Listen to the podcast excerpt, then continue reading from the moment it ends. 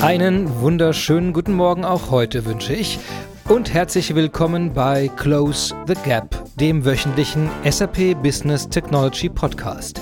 In dieser Folge ist vieles anders, denn diese Woche hat vom 15. Juni an die größte SAP-Konferenz der Welt stattgefunden, die Sapphire Now. Zur Sapphire Now letztes Jahr 2019 reisten 30.000 Gäste aus über 100 Ländern nach Orlando, Florida, um sich drei Tage lang ein Feuerwerk an SAP-Lösungen und Technologien anzusehen. Die Menschen trafen sich in futuristisch gestalteten Hallen, lachten sich an, schüttelten tausende Hände, umarmten sich, tanzten und frohlockten eng umschlungen zu Lady Gagas Live-Performance und erlebten SAPs Vision des Intelligent Enterprise. Ja, das war 2019. Und 2020 Coronavirus, Covid-19, Lockdown, Reiseverbote, alle physischen Veranstaltungen einfach abgesagt. 2020 ist schon jetzt das Jahr des virtuellen Miteinanders. Wir alle haben gelernt, Webcams richtig zu aktivieren und zu deaktivieren, lustige Hintergründe ein- und auszublenden und können eine Vielzahl virtueller Kommunikationswerkzeuge bedienen, viele davon sogar gleichzeitig. So finden sich Menschen, die letztes Jahr noch lustig miteinander feierten, auf einmal verbunden über eine dünne digitale Nabelschnur. Geburtswehen inklusive. Eine Veranstaltung mit 30.000 Menschen in den virtuellen Raum zu übertragen, kann eigentlich nur schiefgehen. Besonders wenn die Teilnehmer nicht nur aus IT-Nerds bestehen, sondern auch aus seriösem Publikum.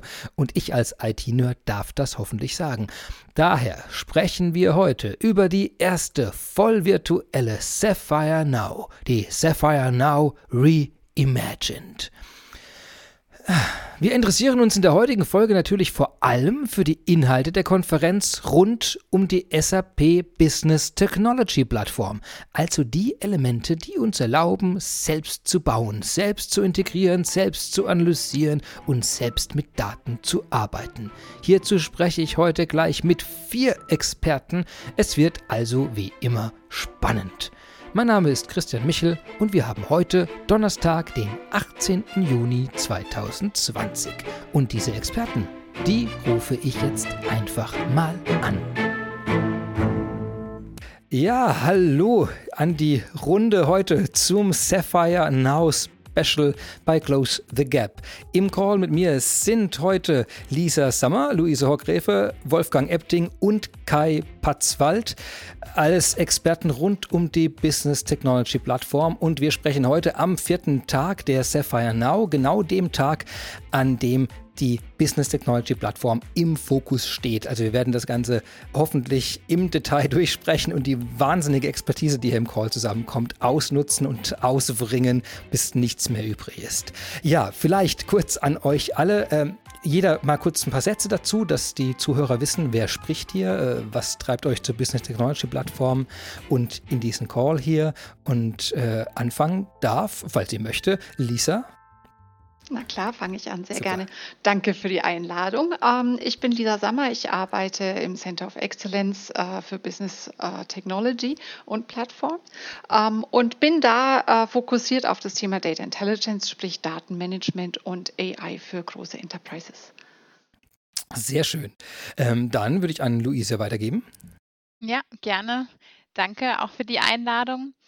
Ähm, ich heiße Luise Hohgräfe und ich bin bei der SAP im Customer Advisory. Also das heißt, ich bin ähm, oft eben bei den Kunden unterwegs ähm, und präsentiere dort eben unsere Lösungen im Plattform- und Technology-Bereich mit ähm, Hauptfokus auf Analytics und Machine Learning. Sehr schön. Wolfgang? Ja, Christian, herzlichen Dank für die Einladung. Ich durfte ja schon bei dem ersten Close the Gap Podcast ähm, dein Gast sein.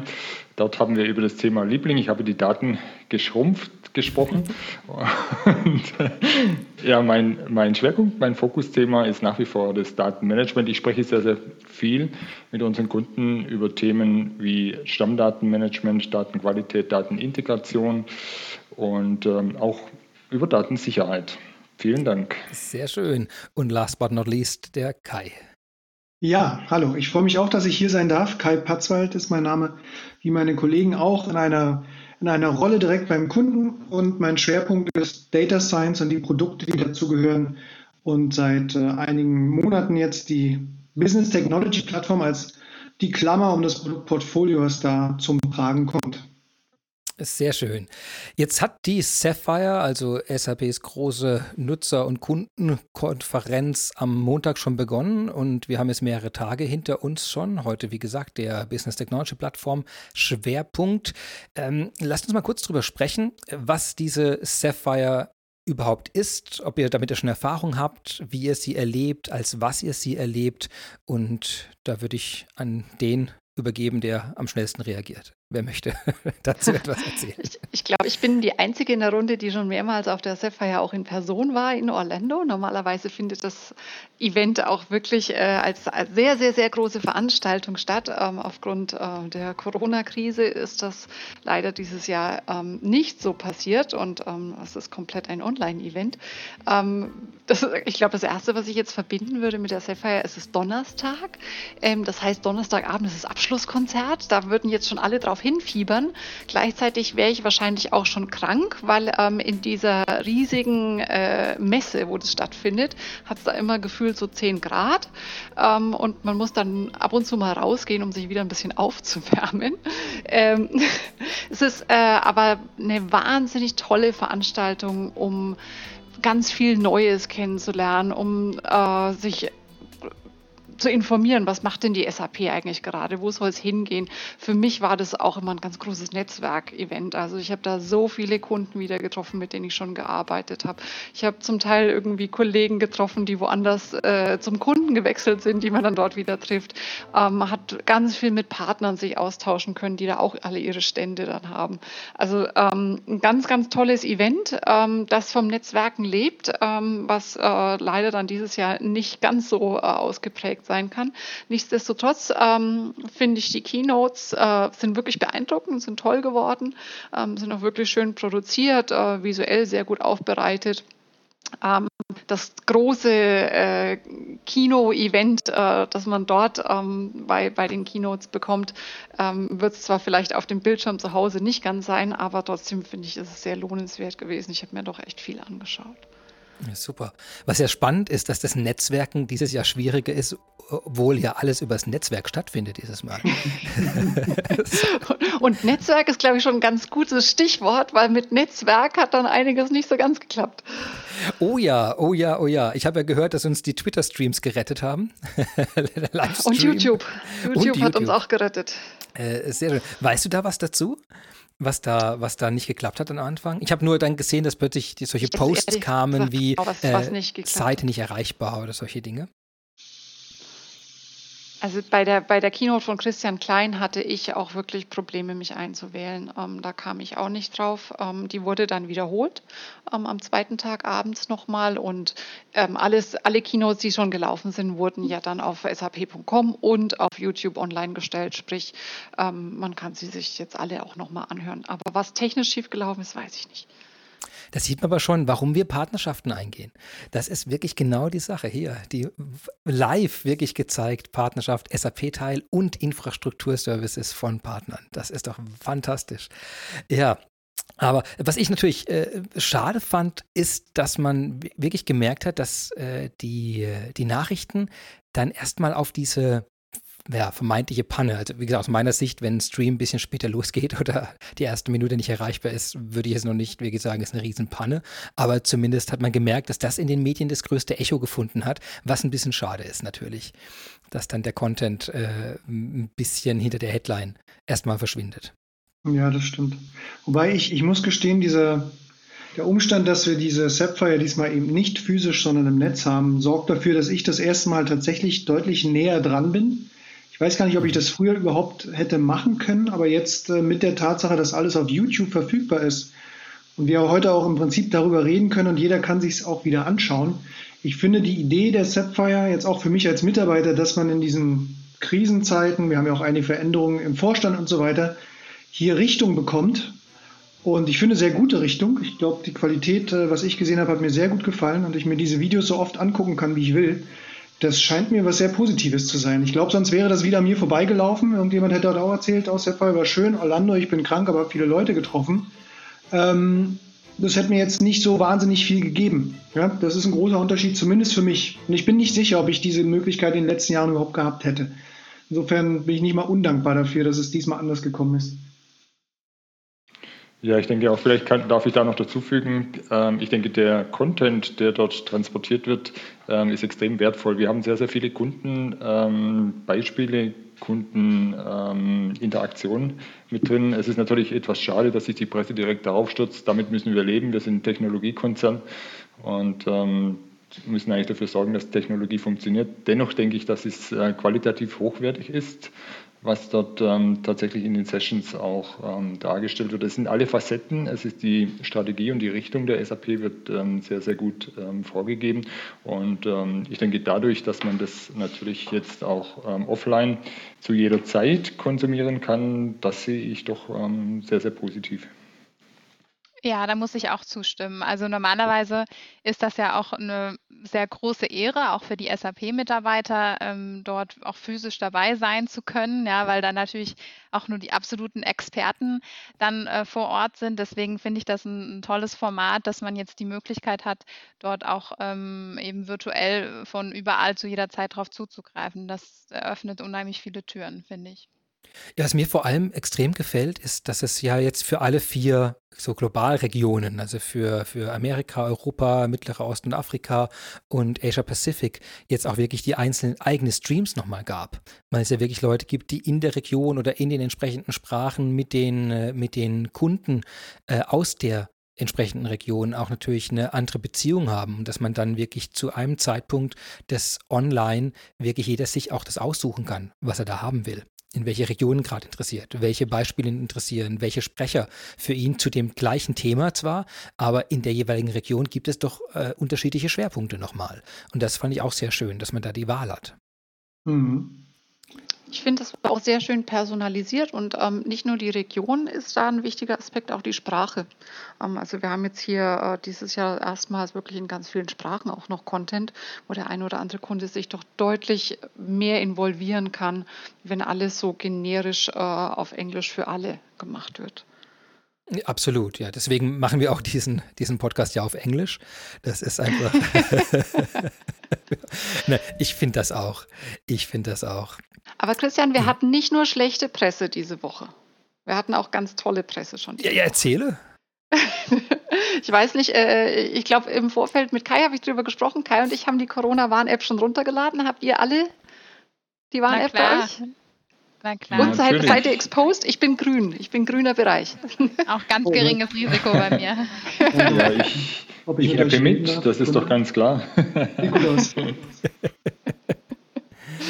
Ja, die Corona-App ist bei mir nochmal speziell, weil ich lebe ja nicht in Deutschland. Insofern habe ich natürlich jetzt verschiedene Apps drauf und muss jetzt irgendwie hin und her schalten, wenn ich die Landesgrenze überschreite. Äh, das ist nochmal ganz besonders. Insofern kann ich einfach dafür sorgen, dass bei mir auf jeden Fall grün ist, indem ich einfach eine Corona-App aus einem anderen Land aktiviere. Das ist aber ähm, nicht die Idee. Das ist nicht die Idee, das stimmt wohl, ja.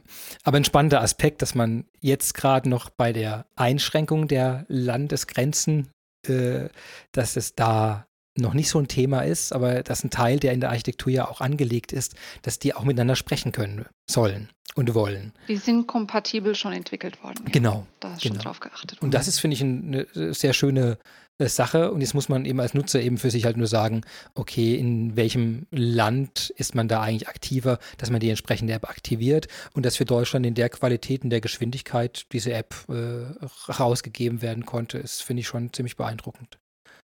Das ist der eigentliche Punkt. Ne? Ich, der, der Jürgen Müller hat jetzt auf der Sapphire natürlich über die Business Technology Plattform gesprochen und die Tatsache, dass Agilität und Time to Market ähm, eigentlich die, die großen, also die Größen sind, an denen er seinen Erfolg misst.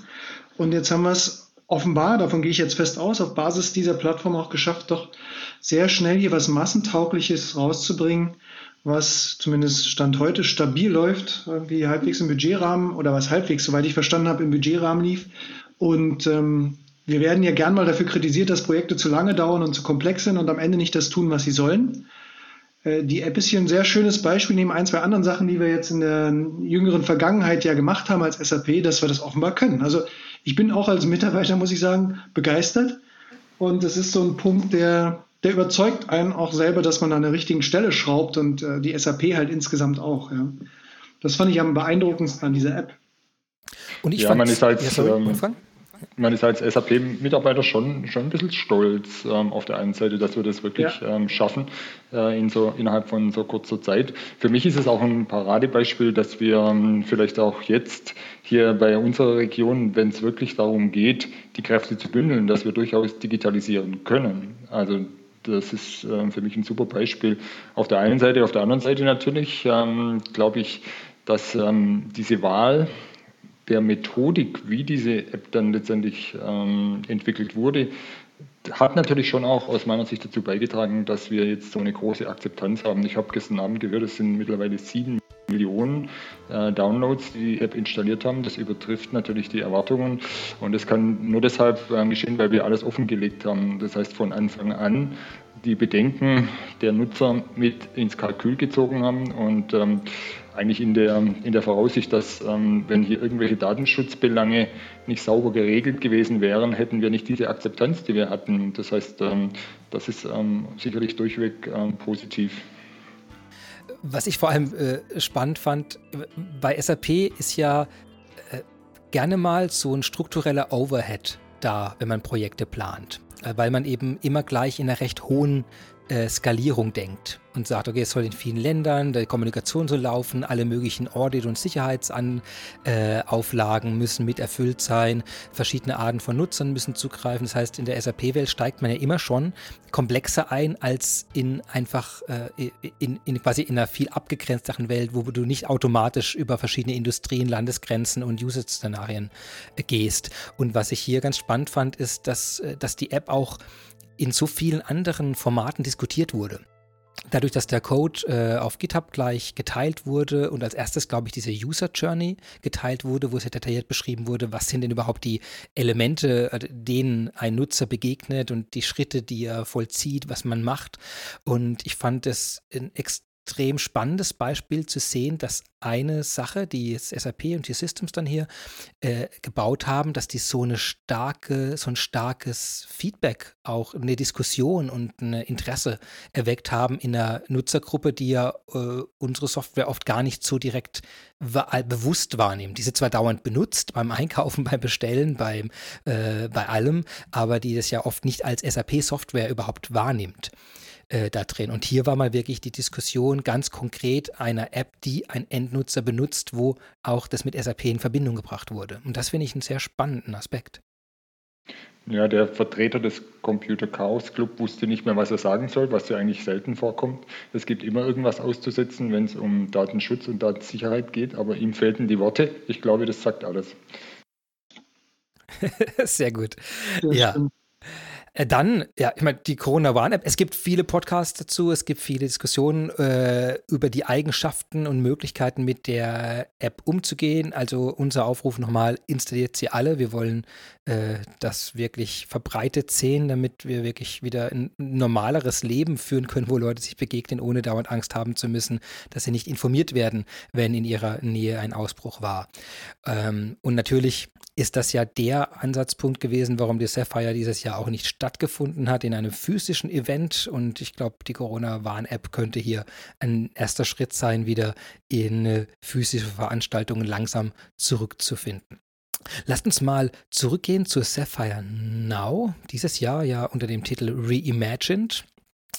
Ähm, wir haben vorhin darüber gesprochen, dass der Auftakt äh, im Livestream stattgefunden hat, zumindest teilweise. Und dann gab es erstmal diese Keynote von Christian Klein, also unserem CEO. Wer, äh, hat es denn äh, angesehen von euch? Also ich auf jeden Fall. Mhm. Und, ja, ich ebenfalls. Ähm, ich, ich glaube, ja, das ist unser, das ist unser CEO. Ähm, die Keynote ist, glaube ich, für jeden SAPler schon äh, so eine Pflichtveranstaltung. Das hört sich einfach auch gern an, ähm, weil man für das Unternehmen steht und, und natürlich die Strategie da wirklich auch unterstützen möchte. Für mich waren so drei, äh, die drei Dinge, die er besonders betont hat, Resilienz, Prof Profitabilität und äh, Nachhaltigkeit. Ähm, fand ich sehr spannend, wie er die einzelnen ausgeführt hat.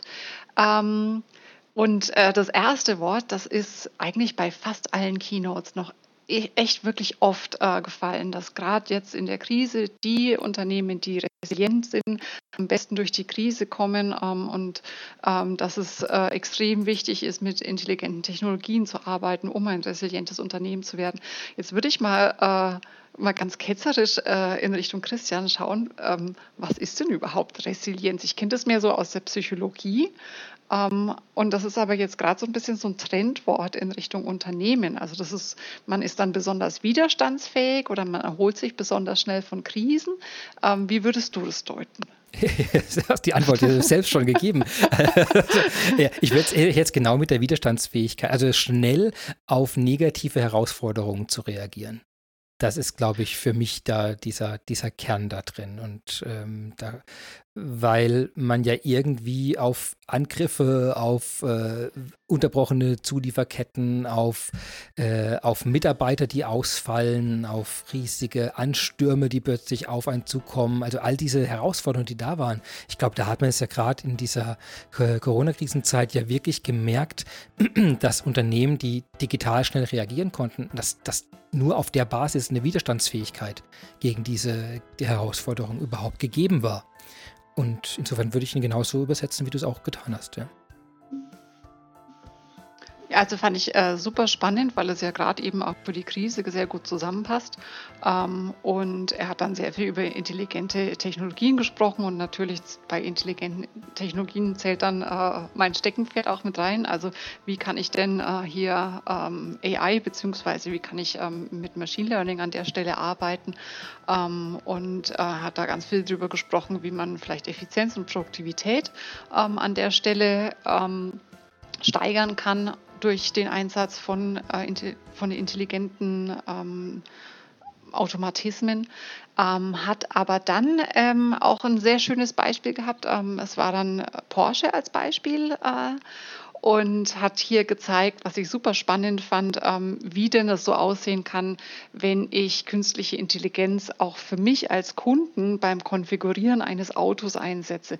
Was heißt es denn überhaupt, äh, wirklich hyperpersonalisiert zu arbeiten? Und das ist auch ein ganz, ganz wichtiges äh, Zukunftsthema, dass eben der Kunde immer persönlicher angesprochen werden muss und ähm, dass es da äh, zum Beispiel anfängt ähm, bei einem Automobilhersteller wie bei Porsche, dass eben ähm, der Kunde beim, also jeder von uns hat wahrscheinlich schon mal ein Auto konfiguriert und weiß, dass man da Stunden davor sitzt und am Ende ähm, bei einem Budget rauskommt, wo man denkt, ach, jetzt bin ich doch irgendwie 5000 Euro über Budget, fange ich nochmal von vorne an und dass das irgendwann auch ein bisschen nervig sein kann, ähm, was man da alles an Paketen kombinieren muss und welches Feature mit dem funktioniert. Und äh, ich will doch definitiv das unbedingt haben und das dass es irgendwie so ein könnte mal, muss nicht unbedingt, dass man da den Kunden eigentlich viel persönlicher abholen könnte. Und ich finde, ähm, das hat das sehr schön gezeigt in der App.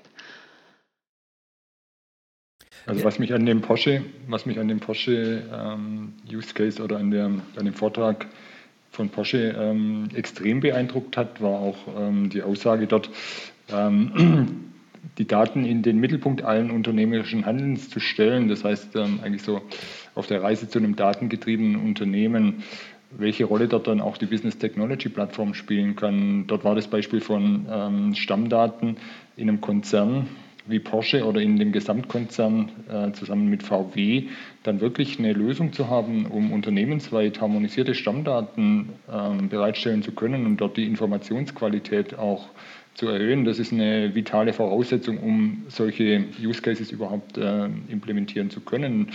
Und ähm, das wurde hier dann schon ähm, recht deutlich auch, glaube ich, ausgedrückt, dass ähm, das natürlich auch nicht von heute auf morgen geht. Das ist eine Reise. Ähm, das ist auch nicht nur Technologie, sondern das ist immer auch Methodik, ähm, datengetrieben zu werden. Was heißt es denn ähm, tatsächlich. Das heißt, ähm, wie finden Entscheidungsprozesse denn tatsächlich statt? Wie braucht man oder wie müssen die Daten aussehen?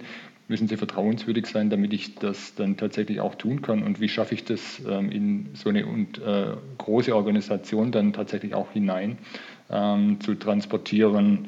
Und ähm, wenn man dann noch ein Stück weiter geht, welche Technologie brauche ich denn ähm, dafür, um das wirklich tun zu können?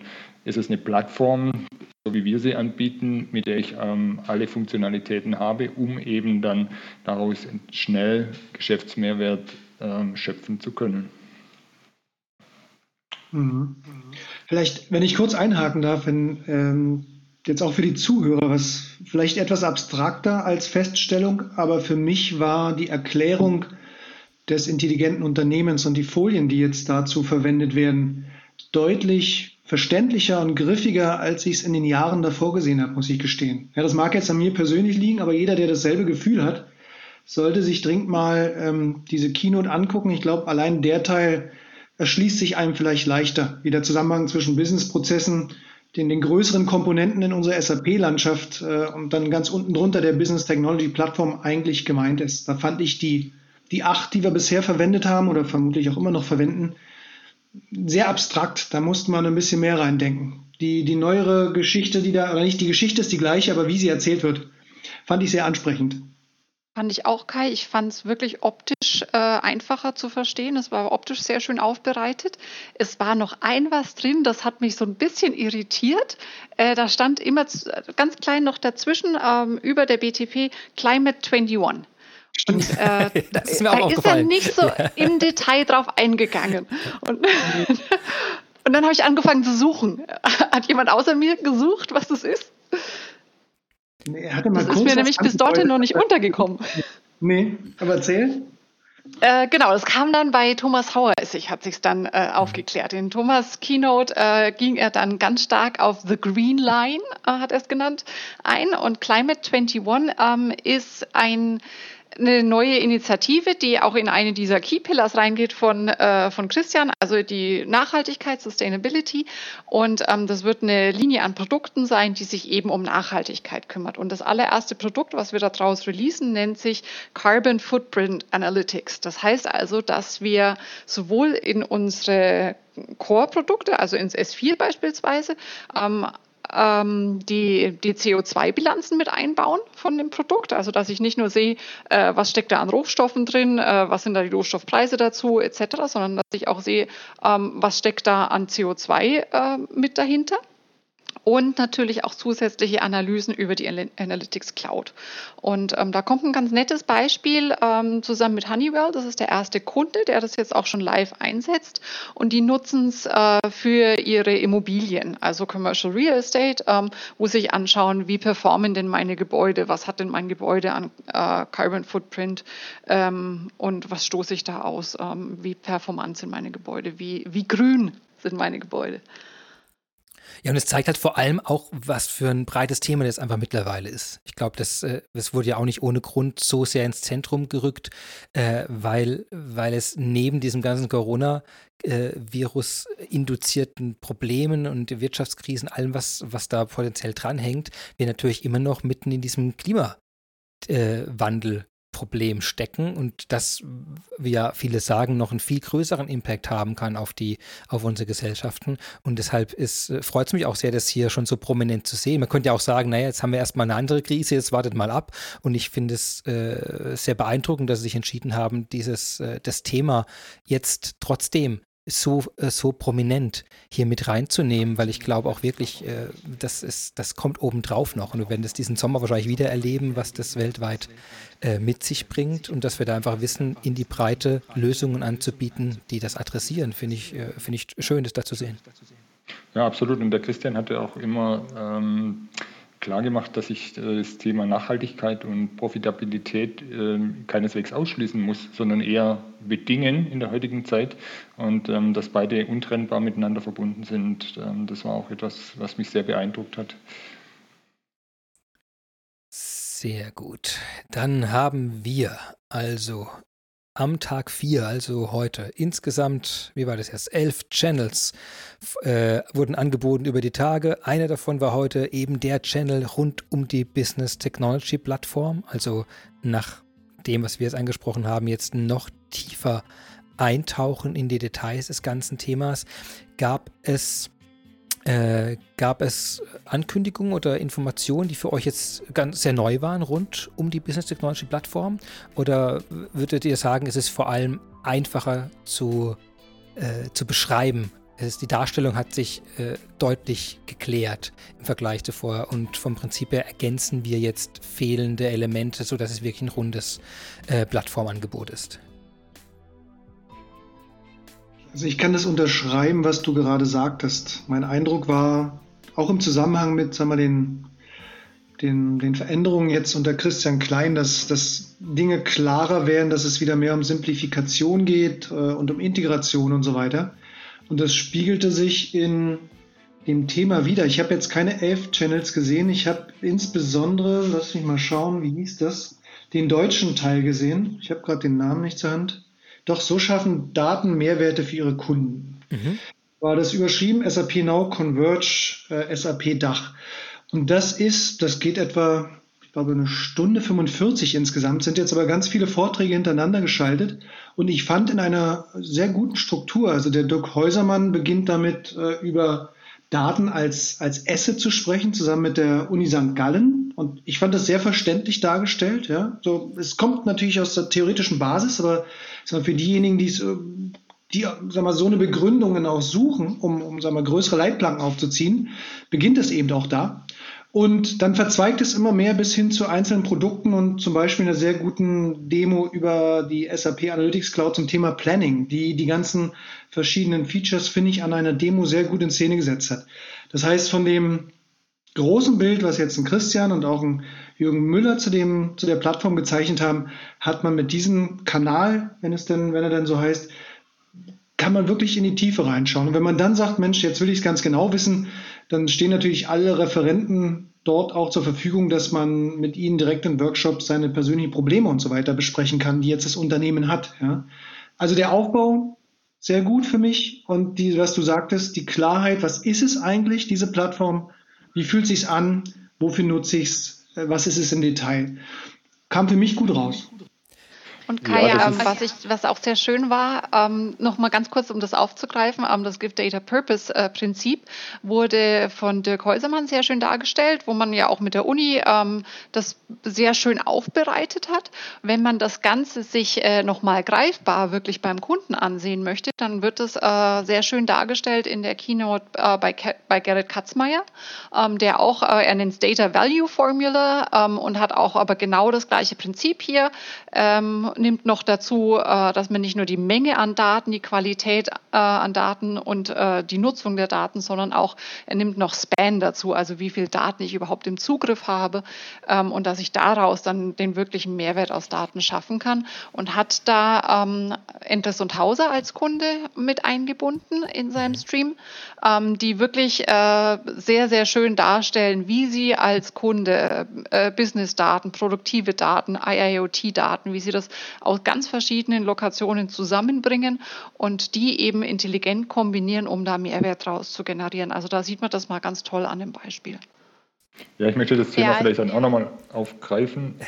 Ja, ähm, also diese, diese Data Value Formel ähm, mutet ja zunächst mal recht simplifizierend ähm, an. Sie ist aber, hat aber sehr viel Wahrheit, äh, wenn man tatsächlich aus, äh, aus Daten Wert schöpfen möchte. Und ich glaube auch, was wir dort ähm, vom Dirk Häusermann zusammen mit der Frau Professor Dr. Christine Legner von der Corporate Data Quality, einem Spin-off der Uni St. Gallen und Lausanne gehört haben, das schafft ähm, aus meiner Sicht doch den akademischen Unterbau, den viele Unternehmen gerade im Moment ähm, benötigen. Wie kann ich denn tatsächlich meine Daten als strategischen Vermögenswert betrachten? Ich sehe das auch in meinen Kundenkommunikationen tagtäglich. Ähm, wie schaffe ich es, ähm, Wert aus Daten ähm, zu schöpfen oder andersrum, was, welchen Geschäftsmehrwert haben denn ähm, tatsächlich auch Daten? Und dann haben wir halt eben hier mit der, mit der Qualität, mit dem Volumen und auch mit der, mit der Verwendung von Daten dann ähm, entsprechend die Äquivalente, wenn wir in die Business Technology Plattform dann entsprechend reinschauen, um eben, genau ähm, diese Dimensionen ähm, in, innerhalb einer Plattform ähm, abdecken äh, zu können. Von daher kann ich da nur noch mal beipflichten. Ich denke, diese, diese Session, die ist zwar ein bisschen länger, die geht über eine Stunde, ist aber dennoch ähm, sehr, sehr wertvoll, um ähm, den, die Business Technology Plattform dort auch zu verstehen. Vielleicht noch mal an die Zuhörer an dieser Stelle auch ähm, kurze Werbung, sowohl für den bereits angesprochenen Gift Data Purpose Hashtag ähm, gibt es ein Poster, ein sehr, sehr schönes Poster, in dem ähm, alle Facetten dieses, ähm, dieser Herangehensweise auch ähm, dargestellt werden. Sieht sehr schön aus. Wir haben dort eine Methodik angewandt, äh, wo wir das über das Why, How, What, also warum, ähm, wir das brauchen, wie wir das machen und was wir dort entsprechend machen. Und ähm, dort war dann ebenfalls noch eine zusätzliche Session von ähm, unserem Kollegen, dem Kai Fetzer, der ähm, bei uns das Customer Advisory ähm, Team ähm, vorsteht. Da gibt es mittlerweile eben auch so ein Poster für die Business Technology Plattform, sehr schön. Ähm, das gibt es natürlich sowohl in digitaler Form heutzutage, aber das gibt es auch als Paperback, eignet sich durchaus auch, um Büros zu verschönern. Nur als Hinweis. sehr schön. äh, Lisa, du hast, glaube ich, mehrfach versucht durchzudringen. nee, das war Luise. War Luise? Ach Mist, stimmt schon. was für eine Annahme. Luise, was du das? Ja, nee, das ist ähm, schön, was die Kollegen gesagt haben, weil das ist mir eigentlich ähm, auch aufgefallen, dass der Fokus jetzt gar nicht so sehr ähm, auf irgendwelchen großen äh, Announcements oder so lag, sondern vielmehr ähm, äh, Kundenbeispiele gebracht worden sind ne? und auch die Kunden eben die Möglichkeit hatten, ihre Story zu erzählen. Und ich glaube, das ist ähm, ganz wertvoll eben auch ähm, für andere Kunden von, von denen zu lernen. Und ähm, was mir da eben extrem aufgefallen ist, ähm, war auch dieser Aspekt mh, hm, der Zusammenarbeit zwischen äh, IT und Business. Ne? Also mhm. ich glaube, ein Kunde ähm, hat gesagt, äh, irgendwie sowas in die Richtung, ich kann meine Daten hin und her schieben, wie ich will. Wenn es dem Business nichts bringt, dann macht das Ganze sowieso keinen Sinn. Ja? Und, und das hat sich, finde ich, auch in, in weiteren Kundenvorträgen wieder gespiegelt, ja? dass, dass e, einfach diese Zusammenarbeit sehr wichtig ist. Wir haben jetzt sehr viele Sprecher hier überall gehört. Ich äh, würde gerne nochmal aufzeigen, vielleicht nochmal zu jedem sagen, was diese Personen sind, weil ich glaube, das ist wirklich sehr hochkarätig besetzt alles. Und ich habe immer den Eindruck, äh, wenn das kurz mal unten eingeblendet wird, dann ist den Leuten vielleicht gar nicht ganz klar, wie zentral diese Personen für das sind, was sie da vorstellen. Und also eben Jürgen Müller, SAP CTO, also wirklich zentral in die gesamten technologischen Geschicke der SAP verwoben. Ähm, ich glaube, der, das ist natürlich sehr zentral. Nach Christian Klein, der natürlich das, als CEO im Unternehmen vorsteht. Ähm, zu den anderen Personen wollt ihr da oder habt ihr noch ein paar ein paar Anmerkungen. Vorhin wurde die Professorin, die Christine Legner, erwähnt. Ich glaube, ich würde mich freuen, wenn wir, glaube ich, zu jedem von den Personen, die da was gesagt haben, die uns gerade einfallen, äh, nochmal kurz zwei, drei Sätze sagen, was die eigentlich machen. Weil ich glaube, das fehlt äh, den meisten, das einzuschätzen. Das, also von uns vielleicht nochmal das einzufüllen, hier zu sagen, äh, das sind wirklich tolle Sprecher, die da auch auf der Sapphire ähm, ihre Sessions angeboten haben. Möchte jemand jemanden rauspicken? Ich kann direkt Vielleicht. mal loslegen. Ähm, ja, also unter, unter Jürgen Müller, ähm, also unseren CTO, ähm, habe ich vorhin noch erwähnt, Gerrit Katzmeier. Mhm. Das ist äh, der direkte Manager unter Jürgen, der zuständig ist eben für jegliche Lösungen, die in Richtung Data Management gehen und eben auch für diese Lösung, ähm, die, auf die ich jetzt meinen besonderen Fokus habe, ähm, nämlich Data Intelligence. Das hängt alles unter Gerrit Katzmeier. Insofern ist, sind das natürlich Sessions, die ich mir besonders ansehen würde. Also das ganze HANA Analytics, Data Intelligence. Ja. Themen genau, oder die, die sitzen SAC alle bei Gerrit. hängt auch drunter, ja. Data Warehouse Cloud sitzt da drunter. Genau. genau. Ganz wichtiger Bereich für uns. Kai, genau. du wolltest gerade was sagen? Ja, ich hatte den Dirk Häusermann ja ins Spiel gebracht, ja. der zusammen mit der Kollegin von äh, Uni St. Gallen gesprochen hat. Und der Dirk verantwortet unseren Vertrieb zum Thema Plattform und Technologies in der Region äh, Mittel-, Mittel und Osteuropa, also inklusive Deutschland, natürlich den deutschsprachigen Ländern und hat da auch einen langen Track Record schon vor der SAP in, in diesem ganzen Gebiet zum Thema Daten, Daten wertschöpfen, Daten verteilen und so weiter. Und ähm, hat auch eine sehr gute Art, das zu präsentieren, wie ich finde. Das ist immer ein bisschen im Auge des Betrachters, aber ich glaube, er, er kann das sehr, sehr charmant, persönlich und trotzdem verständlich rüberbringen. Also kann ich nur noch mal empfehlen, dass man bei ihm tatsächlich einsteigt, auch wenn sich es erstmal nach einem theoretischen Thema anhört.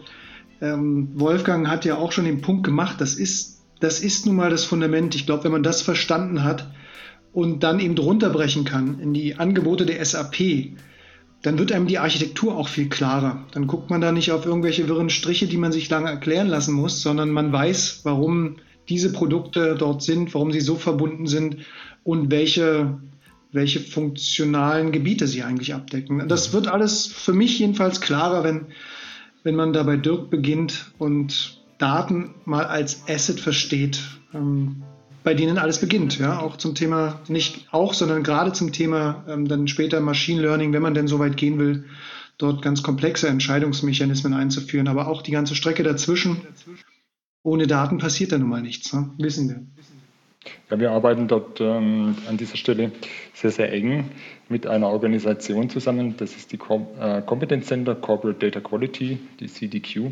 Die ist in der Schweiz ansässig. Das ist ein Spin-off der Universität ähm, St. Gallen und ähm, die sich zum Ziel gesetzt hat, ähm, Forschung zu betreiben zum Thema Datenqualität und ähm, Wert von Daten. Und ähm, die Vorsitzende dort ist die Frau Professor Dr. Christine Legner, die ich, äh, glaube ich, ins Spiel gebracht ähm, hatte.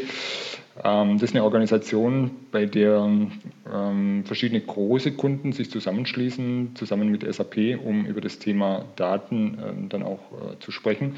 Es gibt dort auch ein, ein White Paper ähm, das wir zusammen verfasst haben. Das hat den Titel Managing Data as an Asset with the Help of Artificial Intelligence.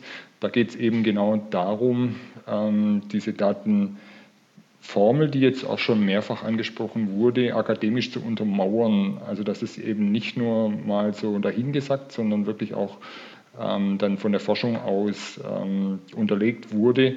Und ähm, dieses White Paper selber hat dann eben auch noch den Aspekt, wie man beispielsweise KI verwenden kann, um Daten zu managen. Oftmals ist es ja genau der umgekehrte Fall, dass man Daten hat, um KI damit dann auch ähm, zu füttern, um das mal so lapidar zu sagen, um Modelle damit äh, zu trainieren. Aber das hat auch eine andere Facette, nämlich ähm, wie man äh, im Datenmanagement selber sich ähm, KI zunutze machen kann. Sehr, sehr spannend, kann heruntergeladen werden ähm, und steht zur Verfügung.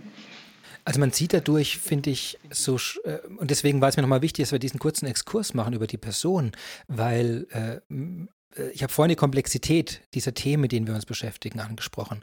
Und hier sieht man eben, dass die Leute, die wirklich die diese Produkte verantworten, die, die den Vertrieb der Produkte verantworten, die, die Forschung, die zu dem ganzen Datenthema äh, reinkommt äh, und die technologischen Entscheidungen für die SAP treffen, dass diese ganze Gruppe jetzt zusammen äh, da, da eigentlich an einem Strang zieht, um das Business Technology Plattform Thema äh, zu positionieren, klar zu machen, warum das so wichtig für uns ist, um diese ganzen Seiten zusammenzubringen, äh, eben dass es äh, das Strategische, das Wissenschaftliche, das Vertriebliche und eben auch die Kundenbeispiele äh, und die Kontakte, die man ja auch braucht, um solche Co-Innovationen zu bauen, um solche Produkte wirklich auf den Bedarf im Markt zuzuschneiden. Und äh, das, hat, das beeindruckt mich zum Beispiel sehr an der Veranstaltung, welche Kombination an Personen hier wirklich äh, hin, äh, darstellt, was im Kern so wichtig an diesen Elementen der Business Technology Plattform ist. Ich darf eine Person, glaube ich, noch erwähnen. Ich glaube, wir haben ihn noch nicht erwähnt, den Gunther Rothärmel, der nämlich zum Thema SAP Cloud Plattform auch gesprochen hat, der also das, äh, der das SAP Cloud Plattform äh, leitet und insofern dort auch, dort auch in den Sessions, wo das Thema dann, also das Element der Business Technology Plattform SAP Cloud Plattform beleuchtet wurde, wofür es da ist, die Integrationsfähigkeiten, die Erweiterungsfähigkeiten, der das nochmal vorgestellt hat. Und was vielleicht auch gar nicht so verkehrt wäre, ähm, wir sind ja bei der SAP Meister der dreibuchstabigen Abkürzungen für unsere Produkte. Ähm, insofern, und es sind sehr viele Produkte auch schon gefallen. Und äh, gerade in der Session von Garrett, finde ich, hat er das nochmal sehr schön erklärt. Was ist denn die HANA Cloud? Was ist die Data Warehouse Cloud? Was ist SAP Analytics Cloud? Was ist SAP Data Intelligence Cloud? Was steckt hinter diesen einzelnen Lösungen dahinter? Ähm, und ähm, das alles vereinigt sich ja dann in der äh, Business Technology Plattform. Wie baut sich das alles auf? Also ich glaube, ähm, das ist nochmal ganz spannend, sich das auch anzusehen, wenn man was völlig verständlich ist als Außenstehender, vielleicht mit äh, den vielen verschiedenen Produktnamen, da so seine Schwierigkeiten hat. Jetzt ist die äh, äh schöne, schöne Einwurf. Die Business Technology Plattform besteht ja äh, aus vier, sag mal, Säulen. Also dieses Database and Data Management, Analytics, Application Development Integration und Intelligent Technologies. ähm, hat, jemand von euch Lust zu einem der Bereiche? Ich würde sagen, lasst uns mal kurz was beschreiben zu den vier Blöcken, weil das ist ja wirklich der Kern der Business Technology Plattform, zu sehen, was steckt denn da drin, wo, warum sind die so strukturiert? Darf ich dann Einwand machen, Christian? Ja, immer. Weil ich, ich, ich könnte das jetzt auch theoretisch erklären. Mhm. Aber ich habe das Gefühl, sowohl intern als auch extern, dass wir doch es leichter haben, wenn wir in Produkten sprechen. Und für mich war jetzt ein, ein, eine Erkenntnis in dieser Sapphire, der Begriff Business Technology Plattform ist irgendwann, also für, in meiner Wahrnehmung von Jürgen Müller vor ein paar Monaten das erste Mal gefallen. Und dann haben alle rumgerätselt, was er damit meinen könnte.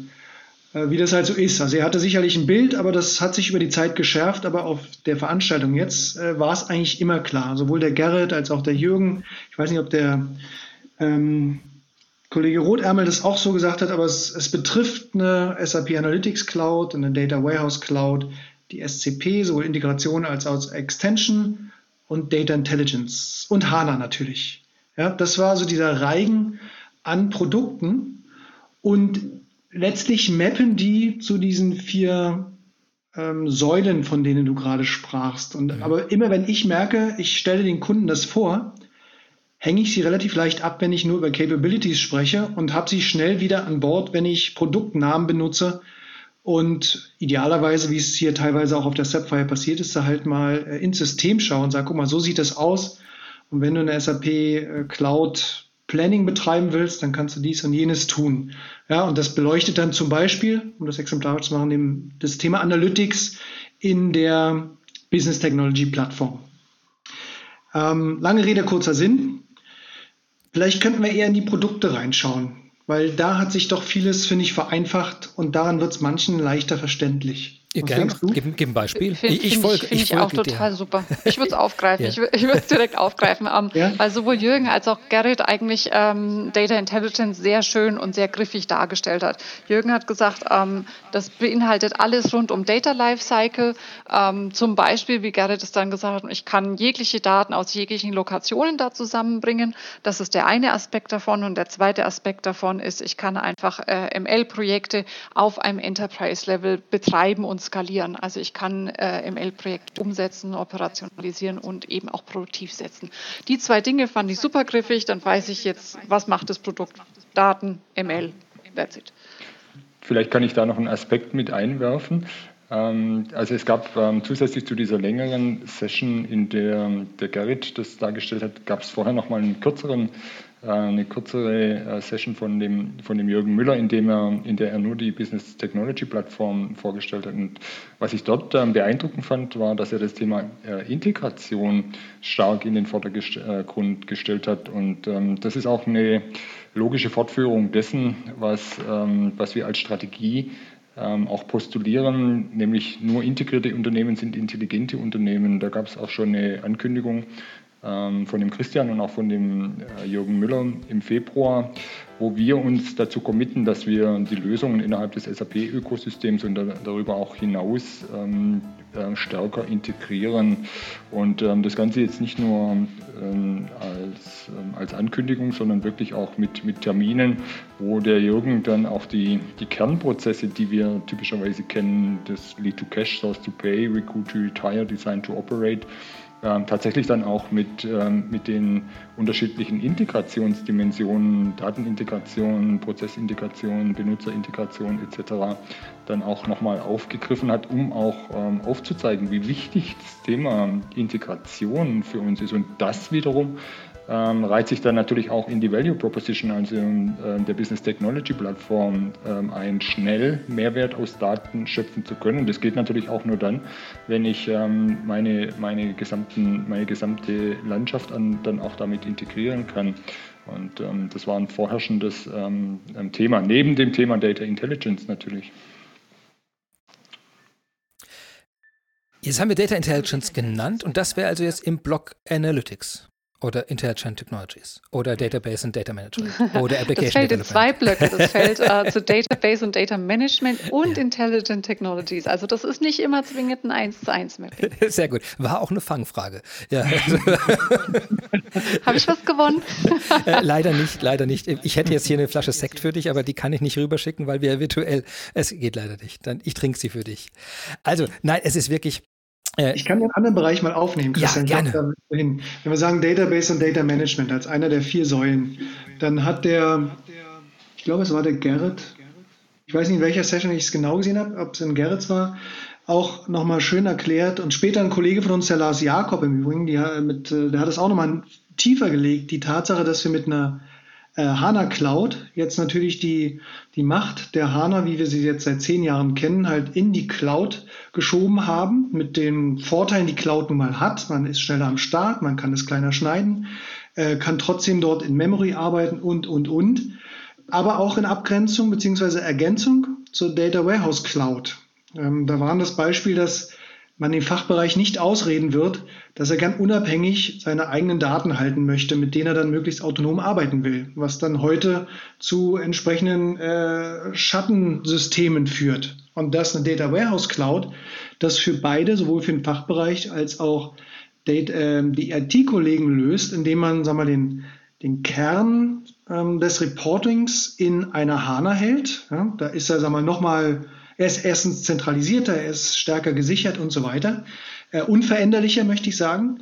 Ähm, während man als Abzüge aus dieser HANA plus weitere Daten die Data Warehouse Cloud als Data Mart den Fachbereichen zur Verfügung stellen kann, sodass der Fachbereich autonom arbeitet, aber sagen wir, die Kollegen aus der BI-Fraktion wissen, womit wird da gearbeitet, also sowohl technisch als auch Daten. Dann sind wir wieder bei Wolfgangs Thema äh, das wird immer schwieriger und immer wichtiger werden, nachzuvollziehen, wer eigentlich womit arbeitet. Und da sind solche Strukturen, Data Warehouse Cloud in Verbindung mit HANA Cloud, ähm, architektonisch die Lösung. Ja, man muss es sicherlich noch richtig aufsetzen, aber dafür haben wir auch Experten.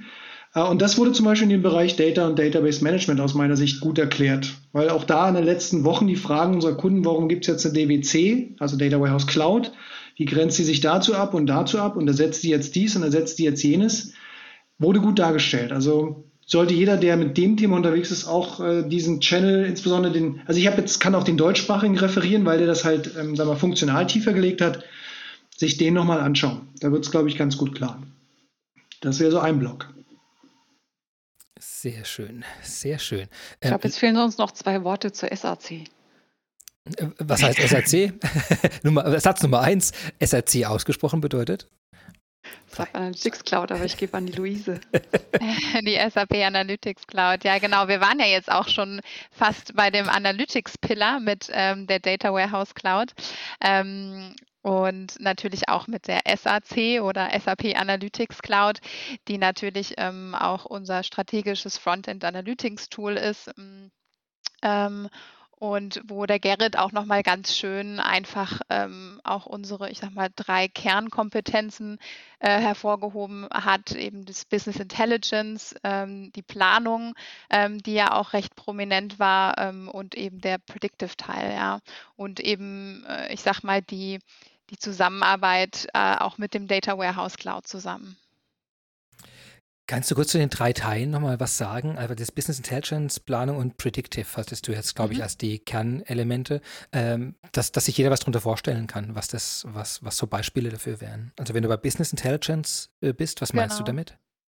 Genau, also mit Business Intelligence ist eigentlich wirklich ähm, dieses ähm, ja, ich sag mal, klassische Visualisieren gemeint, ähm, das, das, Data Discovery, also die Daten verstehen, ähm, die, die, die Reports ähm, damit bauen und so weiter. Ja, also vielleicht dieses ähm, klassische Analytics, ne, was sich jeder vorstellen kann. Also ich mit, möchte zum ähm, Beispiel, also ich möchte mit, äh, ich habe verschiedene Niederlassungen, möchte wissen, mhm. sind die Verkaufszahlungen irgendwie in Nordamerika im Süden schlechter als im, im äh, Norden? Das ist sowas zur Visualisierung da vorne oder Datenanalyse Analysen in Echtzeit da in die Daten sich reingraben oder Reports ziehen, wo man dann sieht, okay, diese Regionen sind besser, diese Verkaufsstrategien haben funktioniert, diese Transportwege dauern länger, also diese Art von Anzeigen, dass man die darstellt. Das genau. ist Business Intelligence. Okay. Im Prinzip, Im Prinzip die Analyse der historischen äh, und der Echtzeitdaten ne? in verschiedensten mhm. ähm, Fachbereichen. Und der zweite Punkt ist Planung. Was umfasst das? Mhm. Also in der Planung habe ich wirklich ähm, die Möglichkeit eben zu planen. Ja, also das heißt, ich kann dort ähm, äh, auch tatsächlich meine Plandaten eingeben. Ja, ähm, und äh, gewisse Simulationen machen, ja, ähm, also ähm, und auch das eben wieder in, in verschiedenen in verschiedenen Bereichen, ja, ähm, sehr beliebt natürlich aber auch in der Finanzplanung. Und ähm, das Schöne ist halt eben, dass das Ganze, ähm, ich sag mal, ähm, ja, wie sagen wir mal so schön bei der SAP, seamlessly integrated ist. Also das heißt, ich befinde mich wirklich auf einer Plattform, wo ich jetzt nicht ähm, auf einmal vom BI oder vom Business Intelligence in die Planung springen muss oder so, sondern ähm, ich habe das alles auf einer Plattform und kann eigentlich planen und dabei aber auch genauso die schönen Funktionalitäten ähm, aus der Business Intelligence Welt nutzen. Ja. Also vielleicht ein wichtiger äh, Punkt dann dabei, wenn ich das richtig verstehe, das waren früher immer getrennte Werkzeuge. Früher in, in der On-Premise-Welt, sage ich jetzt mal, ähm, waren das getrennte Werkzeuge, richtig. Ja. Und hier in der Cloud sind die für ein verwaltet, aufgebaut, entwickelt und alle miteinander in, äh, in Abstimmung oder sogar im, im identischen Tool enthalten, dass die alle miteinander Richtig. arbeiten können. Das heißt, ich kann von der Analyse zur Planung bis zur Vorhersage alles im gleichen Werkzeug machen.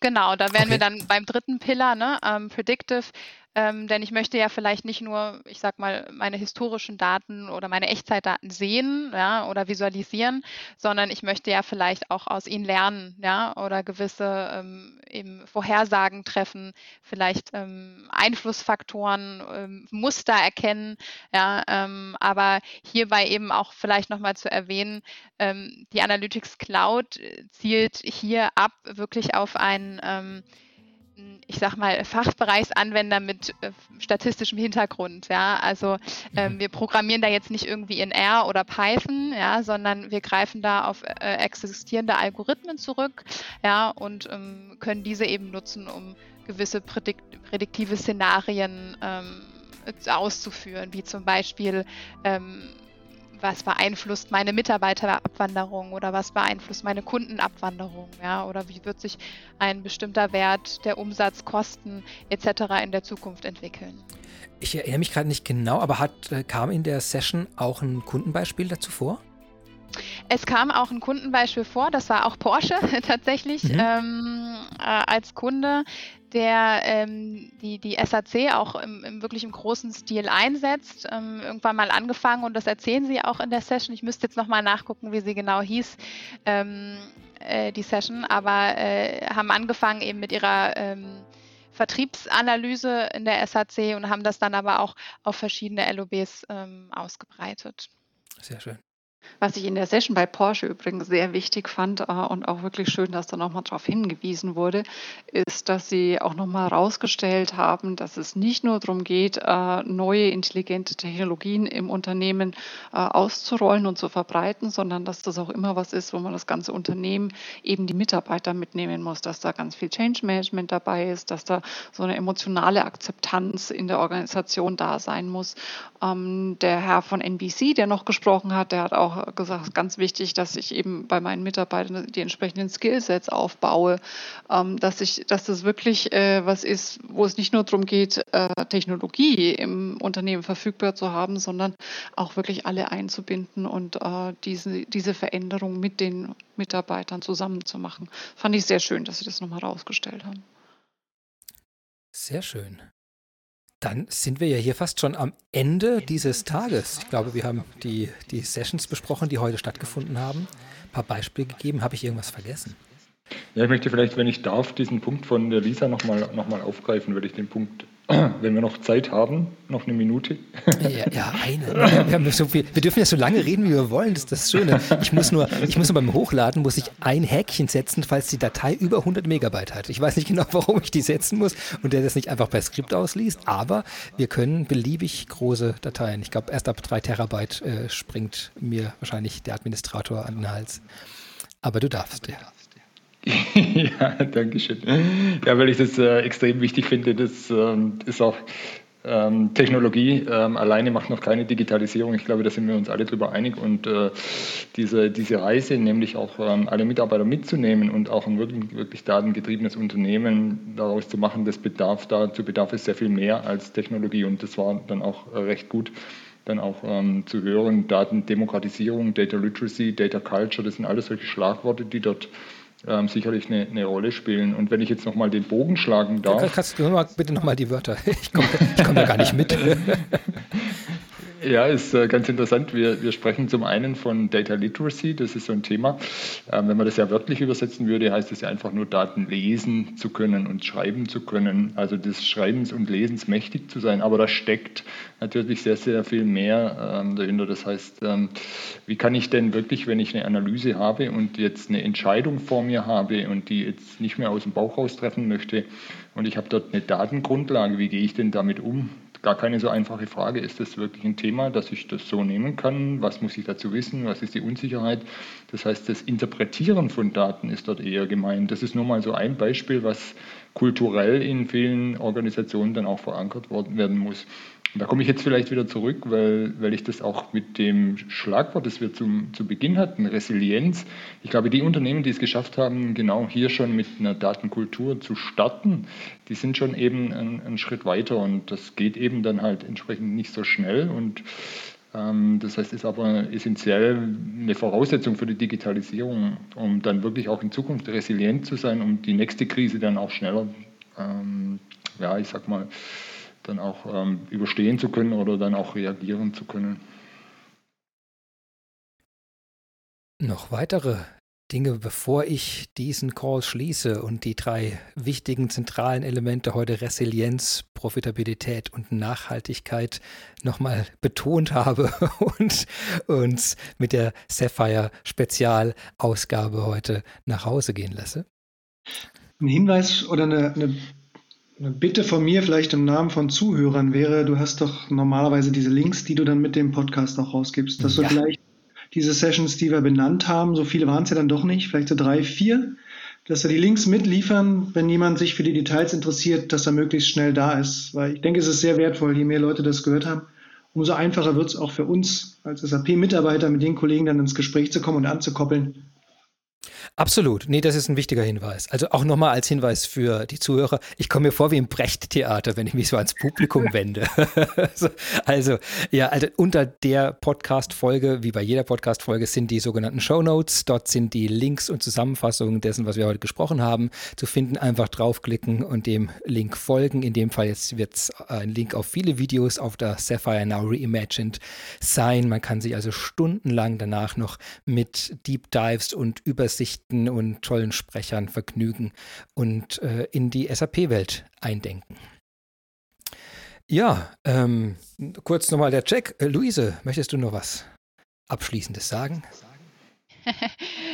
Eigentlich jetzt nichts. Also sehr äh, interessantes Format. Ich bin ja jetzt zum ersten Mal dabei und ähm, ja, freue mich schon auf das nächste Mal. Dankeschön. Äh, Lisa? Ich hoffe, wir haben das Ganze, die, die Sapphire Reimagined damit etwas nachhaltiger gemacht und haben vielleicht den Leuten auch, ähm, unseren Zuhörern hier äh, einen Weg gegeben, damit durch diese viele Sessions sich durchzunavigieren und zu ähm, verstehen, was vielleicht äh, die interessanten Teile sein könnte und was man sich da anhört und wo man es finden kann. Aber ich glaube, die Shownotes sind in dem Fall wirklich extrem wichtig. Es hat mir wie immer sehr, sehr viel Spaß gemacht. Ich ähm, glaube, wir haben einen guten Beitrag geleistet, äh, um das ein oder andere doch nochmal zu erklären. Ähm, insofern, ja, es war mir eine Freude. Super. Äh, Kai? Ich kann mich Lisa nur anschließen. Sie hat eigentlich alles gesagt. Da gibt es nichts zu ergänzen. Dann Wolfgang. Ja, es hat mir auch beim zweiten Mal super viel Spaß gemacht. Ein äh, super interessantes Format, sehr, sehr lebendig und ich hoffe, wir konnten einen Teil dazu beitragen, dass auch der, der Inhalt, der jetzt in das Subfire transportiert wird, dass der besser konsumierbar wird. Wenn uns das gelungen wäre, würde mich darüber freuen. Herzlichen Dank. Super. Ja, ich danke euch wirklich sehr. Alle Zuhörer, die noch da sind, sind auf jeden Fall sehr resilient. das freut mich. Und äh, ja, wirklich vielen Dank, dass ihr so spontan Zeit hattet. Diese Folge werden wir jetzt auch direkt veröffentlichen. Ähm, noch ein bisschen natürlich Musik unterlegen, damit es auch schön heimelig wird. Aber dann äh, sollte die auch spätestens morgen früh überall erreichbar und abrufbar sein. Also nicht vergessen, sie auch zu bewerben und an die Freunde zu schicken, in der Familie zu zeigen, dem Nachbarn ans Herz zu legen. Also alles machen. Es war mir eine große Freude. Also vielen Dank an, an äh, Luise Hochrefe, Lisa Sammer, Kai Patzwall und Wolfgang Epting für die illustre Teilnahme und die wortreichen Beiträge. Es war mir eine große Freude und ich hoffe, wir hören uns bald wieder in diesem Podcast. Bis dann. Ja, das war die heutige Folge. Das Special zur Sapphire Now Reimagined, der größten SAP-Veranstaltung in diesem Jahr virtuell. Ich hatte fantastische Gäste. Ich hoffe, Sie hatten so viel Spaß dabei wie wir selbst auch, haben ein paar Einblicke bekommen, was rund um die Business Technology Plattform dieses Jahr passiert ist, welche tollen Sprecher sich in den Videos verstecken und klicken hoffentlich das eine oder andere noch an. Ich wünsche Ihnen noch einen schönen Tag, eine schöne Woche, ein schönes Wochenende und freue mich, wenn Sie nächste Woche wieder dabei sind bei Close the Gap.